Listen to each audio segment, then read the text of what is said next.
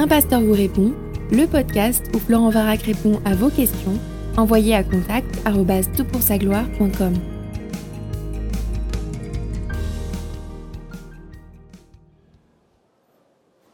La question est posée. Bonjour, en lisant des livres de théologie biblique, je me suis un peu embrouillé au sujet de la nature du corps du Christ. Christ à la fois homme et Dieu. Peut-on considérer la chair, le corps de Jésus, comme divine? Peut-on adorer Jésus puisqu'il est aussi humain comme nous? Ou faut-il adorer uniquement la nature divine de Jésus en excluant tout ce qui ne serait pas divin en lui comme son corps? Merci beaucoup. Quelques podcasts sur l'union entre le divin et l'humain en Jésus seraient très utiles. C'est un sujet délicat, difficile à comprendre. Très fraternellement et merci pour votre travail et pour l'affermissement des saints. Alors écoute, merci, c'est une très très belle question de théologie. pardon, de théologie et particulièrement de christologie, c'est-à-dire de la doctrine de Christ. Comment comprendre l'union entre le divin et l'humain?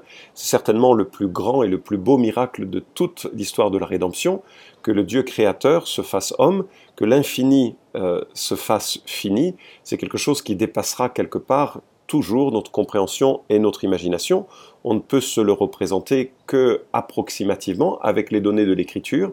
On va regarder également comment au fil du temps, l'Église a formulé cette doctrine et cette question. Alors ce podcast ne reprend pas vraiment la, question de la divinité de Jésus. Il y a déjà eu plusieurs podcasts qui l'ont abordé. Je te propose de les écouter. Tu, pourras te représenter un peu ce que la Bible dit à ce sujet. Le numéro 7, si Jésus est Dieu, pourquoi est-il assis à la droite de Dieu? Le numéro 107, doit-on croire que Jésus est Dieu pour le salut, pour être sauvé? Le 131, Jésus s'est-il trompé en parlant d'Adam et Ève? On va regarder la nature de sa connaissance en, tant que Dieu incarné. Et puis enfin le 132, si Jésus est Dieu, pourquoi ne connaît-il pas le jour et l'heure de son retour? Voilà. Alors peut-on adorer un Jésus incarné? Peut-on adorer le corps de Jésus? Ce que j'observe, pour commencer par les données bibliques, c'est que Jésus a de tout temps été adoré. On le voit par exemple euh, dans l'Ancien Testament si on considère que l'ange de l'Éternel reflète les apparitions de Jésus préincarné, du Fils de Dieu préincarné, on voit qu'il reçoit, à juste titre, l'adoration de ceux qui sont témoins de ces manifestations. Par ailleurs, Jésus a accepté l'adoration de son vivant. Il n'a jamais corrigé ceux qui l'ont adoré. C'est important de le noter parce que dans l'Ancien Testament, on voit Daniel qui veut adorer un ange qui l'impressionne tellement et l'ange le corrige. On voit l'apôtre Pierre qui corrige Corneille, qui se prosterne devant lui en disant non, je suis qu'un homme. On voit l'apôtre Jean qui est tellement impressionné par un ange puissant qu'il se prosterne devant lui et l'ange le corrige.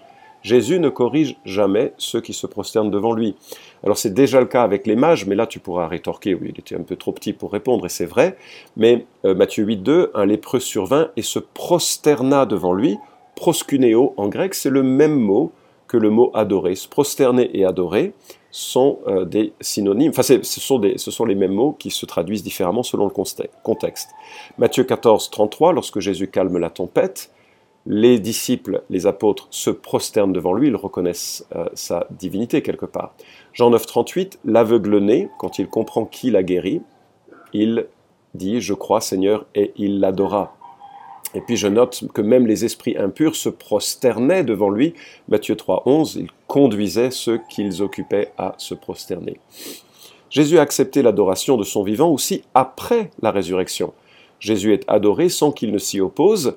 Lorsque euh, euh, les, deux disciples euh, qui, ont, vu Jésus sur la route d'Emmaüs, quand ils, découvrent qui, qui, il est, après, pour eux, après l'avoir adoré, ils retournèrent à Jérusalem avec une grande joie. Luc 24, 52. Matthieu 28, 9. Euh, les femmes qui se euh, présentent au tombeau voient Jésus, elles l'adorèrent. Et puis enfin, Matthieu 28, 16 à 17. Les onze disciples allèrent en Galilée sur la montagne que Jésus avait désignée. Quand ils le virent, ils l'adorèrent. Et puis, enfin, je note que après son ascension et sa glorification, en Apocalypse chapitre 4, verset 10, les 24 anciens se prosternent devant celui qui est assis sur le trône et dont il est dit, Tu as créé toutes choses, c'est par ta volonté qu'elles existent. Or, qui a créé toutes choses, Colossiens 1,16 est explicite, c'est Jésus qui est le créateur de toutes choses. Apocalypse 5,8, nous les voyons se prosterner devant l'agneau. Comme tu le vois, avant son incarnation, pendant son incarnation, après son incarnation, Jésus reçoit légitimement l'adoration. Alors les précédents sont donc euh, nombreux, et ça n'a absolument pas gêné euh, les, premiers chrétiens de le considérer ainsi. Alors maintenant, comment est-ce que l'on peut comprendre cette notion? Euh, Nous parcourons un peu les Écritures, et qu'est-ce que l'on voit? On voit un Dieu donc qui existe de toute éternité, qui est engendré mais non créé, et il s'incarne. Et la Bible nous dit qu'il se dépouille. Il se dépouille de quoi? Non pas de sa divinité, il se dépouille de la visibilité de sa divinité en quelque sorte. Il se dépouille de sa gloire. Il prend chair humaine, et si on l'avait vu passer dans un magasin, on l'aurait croisé en pensant que c'est un voisin quelconque.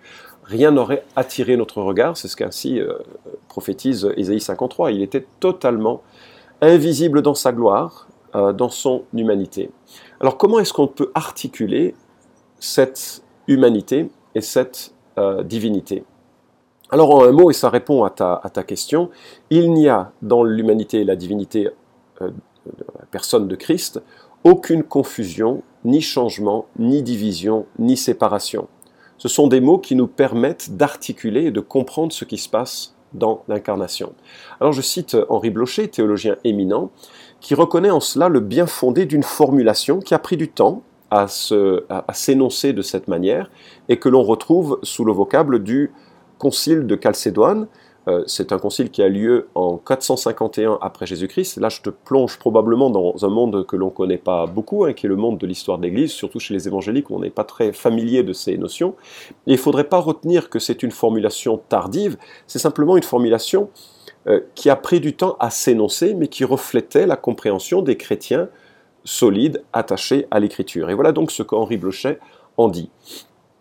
Tirant profit des travaux de l'Orient et de l'Occident, les pères de Chalcédoine sont parvenus à une formulation admirable d'équilibre qui balise le territoire de vérité accordé par la révélation et exclut nombre d'erreurs graves sans prétendre encore enclore toute, pardon, enclore toute la Christologie. ce qu'il dit, toute la Christologie n'est pas dit dans cette euh, formulation, mais elle reflète l'essentiel et elle évite pas mal d'erreurs. Alors que dit le concile de Chalcédoine. Je vais le citer, et je cite euh, ce, qui, euh, ce qui est dit en grec et traduit en français sur l'excellent site du boncombat.fr tenu par mon ami et collègue Guillaume Bourrin. Donc je le cite, enfin je cite le site, Suivant donc les saints pères, nous enseignons tous unanimement que nous confessons un seul et même Fils, notre Seigneur Jésus-Christ, le même parfait en divinité et le même parfait en humanité, le même vraiment Dieu et vraiment homme, composé d'une âme raisonnable et d'un corps consubstantiel au Père selon la divinité, et le même consubstantiel à nous selon l'humanité, en tout semblable à nous sauf le péché, avant les siècles engendrés du Père selon la divinité, et au dernier jour le même engendré pour nous et pour notre salut de la Vierge Marie, Mère de Dieu selon l'humanité, un seul même Christ, Fils du Seigneur, l'unique engendré, reconnu en deux natures, sans confusion, sans changement, sans division et sans séparation. La différence des deux natures n'étant nullement supprimée à cause de l'union, la propriété de l'une et l'autre nature étant bien plutôt sauvegardée et concourant à une seule personne et une seule hypostase, un Christ ne se fractionnant ni se divisant en deux personnes, mais un seul et même Fils, unique engendré, Dieu Verbe, Seigneur Jésus-Christ, selon que depuis longtemps les prophètes l'ont enseigné de lui, que Jésus-Christ lui-même nous l'a enseigné et que le symbole, symbole des pères nous l'a transmis. Alors tu décortiqueras ou bien tu reliras cette citation, elle est un petit peu complexe, mais tu as la réponse en fait à ta question dans cette formulation que l'union du divin et de l'humain se fait sans confusion, sans changement, sans division et sans séparation. Est-ce que la chair de Jésus, son corps, donc, est devenue divine Nullement? Est-ce que la divinité de Jésus est devenue humaine Nullement? Mais Jésus est pleinement Dieu et pleinement homme, et tu ne peux couper au scalpel entre les deux. Alors tu te demandes s'il serait légitime d'adorer son corps, mais on ne peut pas dissocier Jésus de son corps le seul moment où la question pourrait éventuellement se poser, mais je ne dis pas qu'elle se pose, mais je dis éventuellement pourrait se poser, serait entre sa mort et sa résurrection. La question pourrait peut-être être là, mais l'Évangile ne la formule pas ainsi, puisque ben, les disciples étaient tellement stupéfaits de la mort de leur, euh, du Sauveur qu'ils n'étaient pas dans une disposition d'esprit à comprendre ce qui se passait, et puis bien entendu les ennemis de Christ n'avaient aucune envie d'adorer Jésus. Alors, euh, on peut adorer Jésus, dans son corps parce qu'on ne peut pas distinguer euh, son corps. Tu ne peux pas dissocier le Jésus incarné du Jésus divin, ni n'adorer que le Jésus divin en éliminant ce qui est humain. Ce serait justement une incompréhension de la véritable nature de Christ. Grudem, dans sa théologie systématique, un livre que tu devrais avoir dans ta bibliothèque, page 619 nous dit ceci. Une fois que nous avons conclu que Jésus était pleinement homme et pleinement Dieu, et que sa nature humaine demeurait pleinement humaine et sa nature divine pleinement divine, nous pouvons encore nous demander s'il a certaines qualités ou propriétés d'une nature qui ont été données ou communiquées à l'autre. Eh bien, il semblerait que oui. Premièrement, de la nature divine à la nature humaine, parce que la nature humaine était unie à la nature divine dans la personne du Christ, elle est devenue, sans cesser pour autant d'être pleinement humaine, A. digne d'adoration, et B. incapable de péché, deux propriétés qui autrement n'appartiennent pas aux êtres humains. Deuxièmement, de la nature humaine à la nature divine.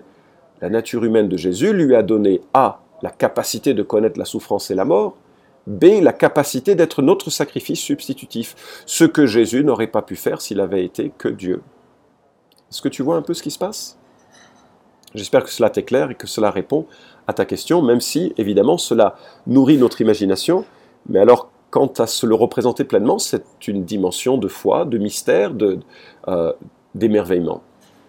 Alors je voudrais signaler pour euh, l'intérêt de ta question qu'il y a eu au fil des siècles aussi euh, des hérésies qui ont tenté de faire une synthèse un petit peu différente. Par exemple, on a Apollinaire qui a voulu épater la galerie en projetant une vision trichotomiste de Jésus, c'est-à-dire que Jésus serait composé euh, d'un corps, d'une âme et d'un esprit, et qu'il aurait affirmé qu'il aurait une âme ou un esprit divin. Donc ça lui permet de distinguer les choses. Et Jésus nous dit à son sujet, pardon, Henri Blocher nous dit à son sujet que Jésus n'est pas un être humain, mais semblable à un être humain, puisqu'il n'est pas consubstantiel à l'humanité dans sa partie supérieure. Blocher cite là Apollinaire.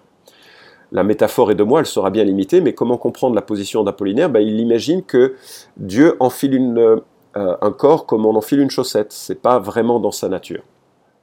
Nestorius est célèbre pour une perspective qui serait probablement davantage accréditée pour ses euh, disciples, mais voilà, c'est lui qui porte euh, le chapeau de cette hérésie, et il distingue trop nettement Christ en une personne, une personne euh, humaine et une personne divine, et cette distinction est excessive dans sa compréhension. Et enfin, signalons Eutychus, qui représente une troisième tentative de synthèse erronée et qui enseignait que la nature divine avait absorbé la nature humaine et créé une nouvelle nature unique dans la personne de Christ, c'est pourquoi on appelle sa position monophysite. Alors, tu comprends donc, j'espère qu'on ne peut pas vraiment séparer au scalpel hein, euh, ce corps humain de Christ et sa nature divine. Euh, Jésus est pleinement homme, pleinement Dieu.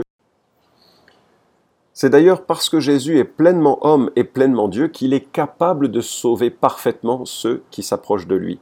Parce qu'il est le, pont parfait, il représente pleinement notre humanité devant le Père en son sacrifice, et il représente pleinement le Père euh, à, notre égard dans son incarnation. D'ailleurs, Jésus dira, celui qui m'a vu a vu le Père. Et donc c'est vraiment une, doctrine assez euh, extraordinaire. Alors si tu veux approfondir le sujet de la Christologie et si tu veux être émerveillé un peu en réfléchissant aux différents aspects, parce qu'il y a beaucoup d'aspects qui sont liés à la doctrine de, Christ, je te propose de lire l'excellent ouvrage de Mark Jones qui s'intitule Connaître Christ. Le titre est le pendant de celui de Packer, Connaître Dieu, et il euh, développe tout l'aspect de la personne et de l'œuvre de, Jésus, et il le fait à la fois de façon théologique, mais aussi de façon euh, méditative et contemplative. C'est un livre qui va, qui va nourrir ton adoration et ton émerveillement sur la personne de Christ. Et donc je termine ce podcast sur cette réflexion, euh, sur une citation de ce livre, et je cite, Quelles sont les paroles les plus choquantes des Écritures? Il est presque impossible de répondre à une telle question mais les paroles de Jean 1,14 auraient figuré parmi les plus surprenantes pour un juif du premier siècle. L'idée que Yahweh devienne chair était considérée comme un blasphème. Jean 10,33. L'incarnation est la plus grande merveille que Dieu ait jamais opérée. Dieu lui-même n'aurait pas pu faire une œuvre plus difficile et plus glorieuse et aucune créature n'aurait pu l'envisager. Certains ont appelé l'incarnation, à juste titre, le miracle de tous les miracles. Le théologien irlandais James Usher l'a traité de sommet de la sagesse, de la bonté, de la puissance et de la gloire de Dieu. Pour reprendre une expression de Thomas Goodwin, quand le Fils a pris chair, le ciel et la terre se sont rencontrés et ils se sont embrassés, à savoir Dieu et l'homme. Alors merci encore de ta question et j'espère que ces quelques réponses ont permis de clarifier euh, cette perspective. Vous pouvez suivre cette chronique hebdomadaire Un pasteur vous répond sur SoundCloud, iTunes et Stitcher. Retrouvez les questions déjà traitées sur toutpoursagloire.com. Si vous aimez ce podcast, merci de le partager sur les réseaux sociaux et de laisser une note sur iTunes. À la semaine prochaine!